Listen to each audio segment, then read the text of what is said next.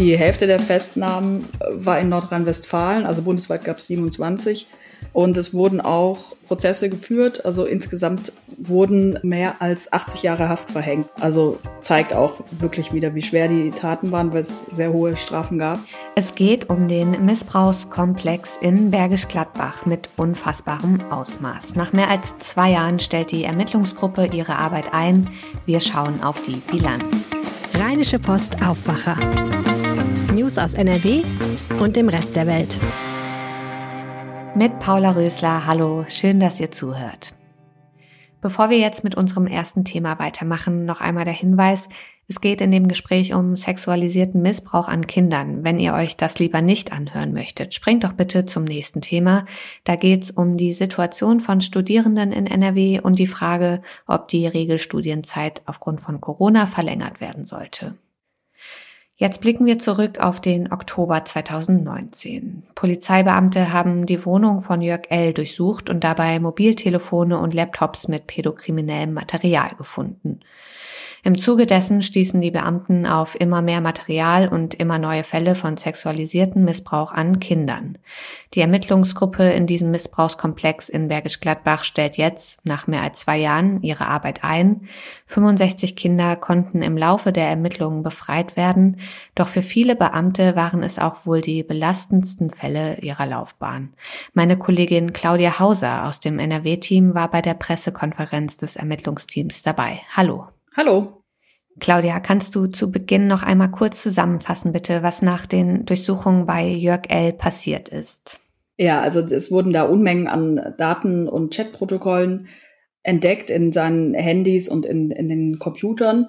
Die wurden dann ausgewertet und dann hat man ähm, schnell gemerkt, dass man, dass sich das immer weiter auffächert, dass es tausende Tatverdächtige gab. Die Männer haben da Bilder, Videos ausgetauscht in den Chatgruppen. Und so hat man am Anfang 30 Beamte erstmal abgestellt, die den Fall bearbeitet haben und hat dann aber schnell gemerkt, dass das wohl nicht reichen wird. Man war dann eben dabei, das das größte pädokriminelle Netzwerk aufzudecken, das bis dato in Deutschland aufgedeckt wurde. Und so wurde dann in Köln die BAO Berg gegründet, das die besondere Aufbauorganisation Berg heißt es, mit einer landesweiten Zuständigkeit.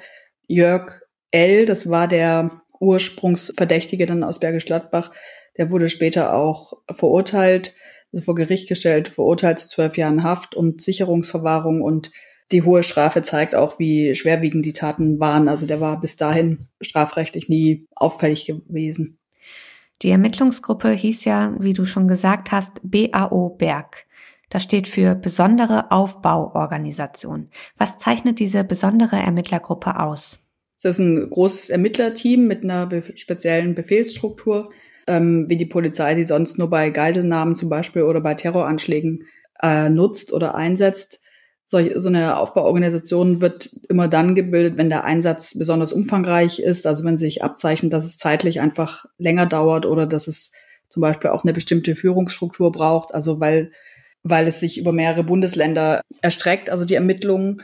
Und eigentlich ist es aber immer auf Wochen oder Monate begrenzt. Die BAO Berg war jetzt die längste Ermittlungsgruppe, die es in Köln gab in der, in der Geschichte der Kölner Polizei. Und in der Spitze waren da landesweit fast 400 Polizeikräfte und neun Staatsanwälte tätig. Jetzt wird diese Gruppe aufgelöst, weil die aktiven und drängenden Fälle abgeschlossen sind. Wie lässt sich denn die Arbeit der letzten zwei Jahre zusammenfassen? Die war sehr erfolgreich. Also die haben mehr als 400 Tatverdächtige identifiziert. Hunderte Ermittlungen wurden auch ins, ins Ausland abgegeben, in die USA, nach Finnland, Schweden, auch in die Schweiz, in sämtliche andere Bundesländer auch. Die Hälfte der Festnahmen äh, war in Nordrhein-Westfalen, also bundesweit gab es 27. Und es wurden auch Prozesse geführt. Also insgesamt wurden ähm, mehr als 80 Jahre Haft verhängt, wenn man es hoch, wenn man es alles zusammennimmt. Also zeigt auch wirklich wieder, wie schwer die Taten waren, weil es sehr hohe Strafen gab. Es wurden 65 Kinder identifiziert und, und aus ihren Situationen befreit. Die waren zwischen, also da gab es überall noch sexuellen Missbrauch auch, der ähm, zu der Zeit auch noch stattfand. Deshalb musste da auch schnell gehandelt werden. Die Kinder waren zwischen einem und 17 Jahre alt. Das jüngste Opfer war bei einer Vergewaltigung drei Monate erst alt. Ja, das ist unvorstellbar und du hast es gerade gesagt, in so einer Situation ist es natürlich das Wichtigste, die betroffenen Kinder da rauszuholen. Wie sind die Ermittler da vorgegangen?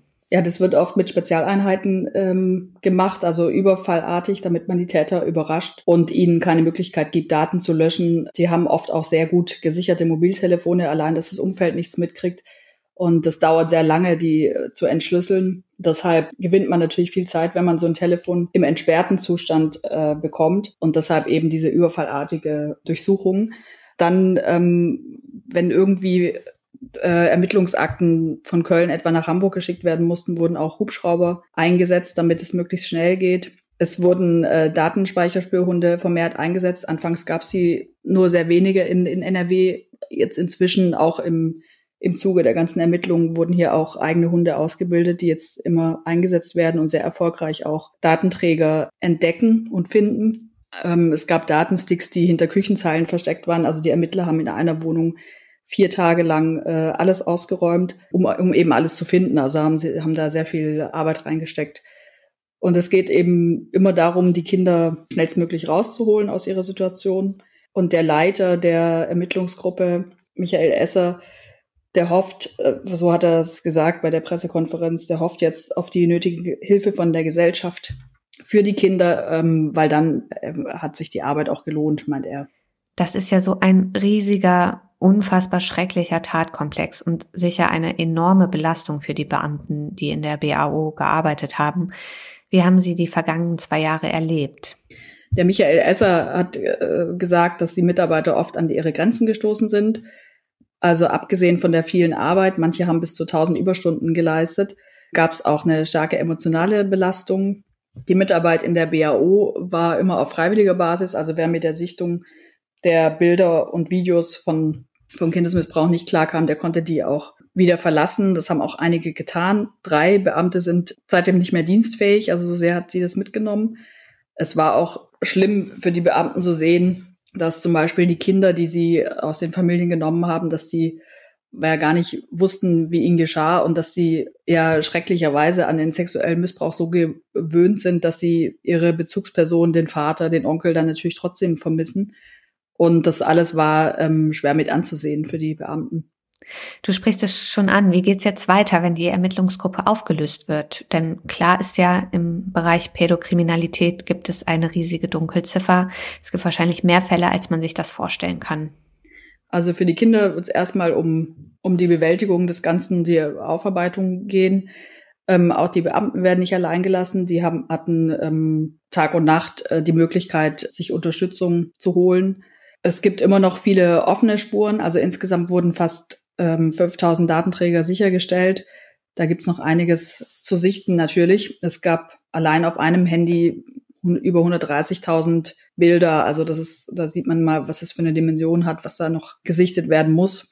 Was noch nicht aufgeklärt ist, wird jetzt in einer festen Ermittlungsgruppe abgearbeitet, die zu einem Fachkommissariat in Köln gehört. Kölns Polizeipräsident Uwe Jakob sagt, dass der Komplex eben auch gezeigt hat, dass der sexuelle Missbrauch von Kindern mitten in der Gesellschaft stattfindet. Deshalb glaubt er auch nicht, dass es ganz eine große Abschreckungswirkung hat.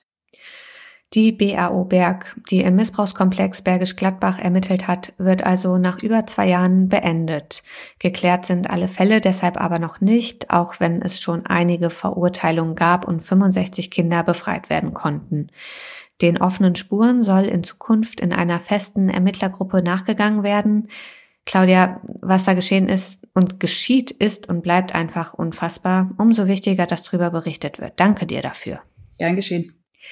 Jetzt wollen wir einen Blick auf die Studierenden in NRW werfen. Die fordern nämlich die Regelstudienzeit zu verlängern, weil die Studienbedingungen wegen der Corona-Pandemie an vielen Unis immer noch schwierig sind, sagen sie. Die Regelstudienzeit zu verlängern, das lehnt die NRW-Landesregierung aber bisher ab. Kirsten Bialdiger hat die Einzelheiten für uns. Hallo Kirsten. Hallo. Warum pochen die Studierenden so darauf, dass die Regelstudienzeit verlängert wird? Ja, das äh, betrifft vor allem die BAföG-abhängigen Studenten, also diejenigen, die eben Unterstützungszahlungen bekommen vom Staat. Die haben das Problem, äh, dass die Regelstudienzeiten entscheidend sind dafür, wie lange sie diese BAföG-Zahlungen bekommen können. Wenn sie die Regelstudienzeit zu weit überschreiten, werden diese Unterstützungsleistungen gestrichen. Und das bedeutet für nicht wenige BAföG-Empfänger das, das Studien aus oder eben eine Fortsetzung unter sehr schwer erschwerten Bedingungen. Ja, und viele arbeiten ja auch noch zusätzlich zum BAföG, um sich das Studium zu finanzieren. Ja. Und auch das ist ja nicht so einfach in der Corona-Pandemie. Ja, das kommt eben noch hinzu, dass äh, viele typische Studentenjobs ja nicht so äh, gefragt sind. Beispielsweise lange Zeit in der Gastronomie, als der Lockdown da war, da äh, konnte konnte keiner in der Gastronomie Geld verdienen, auch Studierende nicht und äh, dann ähm, hatten sich die, die äh, Studierenden ja auch teilweise äh, zurückgezogen aus den Universitätsstädten, weil eben sowieso keine Präsenz, Präsenzlehre herrschte. Und dann waren sie wieder in ihren Elternhäusern, ähm, die aber ja auch nicht alle begütert sind. Und äh, da gibt es dann eben schon Probleme beim Arbeiten, beim Studieren ähm, und drumherum. Ja, das ist wirklich fernab von jedem Uni-Alltag, wie man ihn kennt oder sich das so vorstellt. Du hast die Präsenzlehre angesprochen. Wie sieht das an den Unis in NRW aktuell aus? Was ist da möglich und was erzählen die Studierenden? Das ist sehr, sehr unterschiedlich, ähm, je nach Hochschule, je nach Studiengang. Es gab ja die Hoffnung vor dem Wintersemester, dass äh, das wieder ein bisschen hochgefahren wird, dass das Leben zurückkommt an die Unis. Sie hatten sich auch ähm, Zugangsregelungen überlegt, die teilweise recht kompliziert waren mit Bändchen oder Einchecken und Auschecken. Ähm, ja, das alles ähm, könnte in nächster Zeit wieder obsolet sein, aber es ist auch trotz all dieser Anstrengungen so, dass viele, viele Studierende nach wie vor überwiegend im Homeoffice sitzen, beziehungsweise im wie soll man das nennen bei Studierenden? Ähm, ja, Homestudying. Homestudying. Genau. Im Homestudying-Modus und äh, eben nach wie vor keine Uni von innen sehen und keine Leute treffen. Und ähm, da, ja, da, da sieht es im Moment ja auch nicht gerade angesichts der Entwicklung der Infektionszahlen so aus, als würde das in den nächsten Wochen sich bessern. Mhm, und dabei wissen wir oder erinnern wir uns ja auch alle äh, auch an die ein oder andere Vorlesung, aber vor allem an die geselligen Momente im Studium, dass das wegfällt, macht den Studierenden sicher zu schaffen. Ähm, gerade vor wenigen Tagen gab es eine Umfrage, die von den psychosozialen Beratungsstellen der Universitäten veröffentlicht wurde und die haben festgestellt, dass sie überhaupt nicht mehr nachkommen. Die Nachfrage nach psychosozialer Beratung ist so groß, die Studierenden sind so ähm, darauf angewiesen jetzt und, und suchen dringend nach Hilfe, weil es ihnen eben, und das kann man sich ja auch vorstellen, nach, nach vier Semestern überwiegend im äh, Home-Lernen äh, überhaupt nicht mehr, dass ihnen da überhaupt nicht gut mitgeht und dass sie also wahrscheinlich viele auch anfangen, an ihrem Studium zu zweifeln. Ja, das kann man sich sehr gut vorstellen und dann wiederum auch irgendwie nicht vorstellen. Wirklich absurde Situation. Kommen wir nochmal zurück zum Thema Regelstudienzeit. Das ist also vor allem auch eine soziale Frage, wenn Studierende, die auf BAföG angewiesen sind, in finanzielle Nöte geraten. Warum weigert sich die NRW-Landesregierung, die Regelstudienzeit zu verlängern? Die Ministerin sagte im Wissenschaftsausschuss, ähm, dass sie das jetzt prüfen will. Offenbar hat das Vorbild anderer Bundesländer doch etwas bewirkt. In Hessen, in Bayern und in Sachsen ist nämlich schon entschieden worden, die ähm, Zeit zu verlängern, die Regelstudienzeit. Das ist in, in Nordrhein-Westfalen einmal auch schon geschehen. Ähm, und ja, und im Sinne der Vergleichbarkeit äh, wird es dann auch schwierig zu argumentieren, dass in dem einen Bundesland äh, diese Regelungen gelten und im anderen jene. Also ich kann mir vorstellen, dass doch noch nicht das letzte Wort darüber gesprochen ist und ähm, die Studierenden sich doch vorsichtige Hoffnung machen können, dass, dass diese Prüfung des Wissenschaftsministeriums dann für sie positiv ausfällt.